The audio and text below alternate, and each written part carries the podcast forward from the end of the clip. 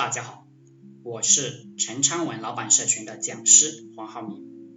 今天跟大家聊的话题是：君子是求同存异，允许不同的存在；小人追求的是大家必须都一样。情商低的人喜欢指责别人，喜欢改变别人，喜欢对别人提要求。所以说，我们有一些男同胞老是在微信里跟女孩子吵架，要求女孩子怎么怎么样，这都是低情商。你不用去要求他，你只管他能不能达到你的及格线，你在心里打分。不合格的就 pass 掉，合格的就继续加深交往。情商高的人他是沉默着离开的，情商低的人老是跟人吵架，跟人针锋相对，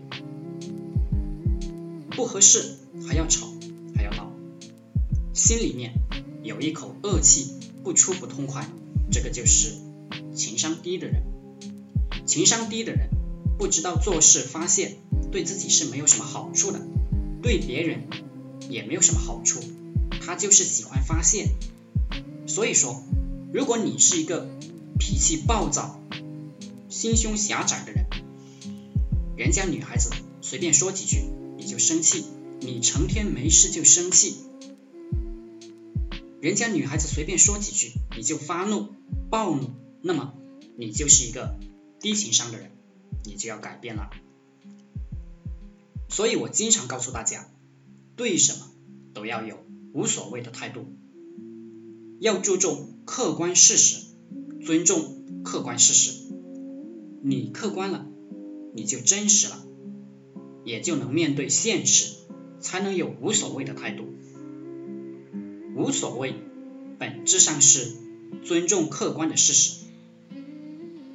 情商低的人喜欢抱怨，喜欢说这个不好，那个不好，工作不好，同事不好，房子不好，社会不好，女人不好。本质上是自己无能，本质上是自己气量狭小，本质上是自己心里有疾病。情商高的人，他明白这个社会是各有各的道理，每个人。各有各的修养，没有必要去统一别人啊。所以我们刚才讲的，君子是求同存异，小人追求的是大家都一样。情商低的人，比如说我以前认识一个北方人，他自己吃面，他也要强迫别人吃面，这就不好了。情商高的人。他能够理解每个人的生活习惯不一样，不要强加自己的生活习惯到别人身上，不要强加自己的想法。所以说，一旦你理解了这些话，你自然就会有很多朋友，男朋友、女朋友都会有。朋友多了，你谈恋爱自然就水到渠成，大家都说你好。比如说，我读书的时候。我们有个兄弟，他就是一个情商高的人，他从来不挑别人毛病，不强迫别人认同他什么，每个人都喜欢他，他的男女朋友都很多，每个人都说他好，这就是有很强的交际能力。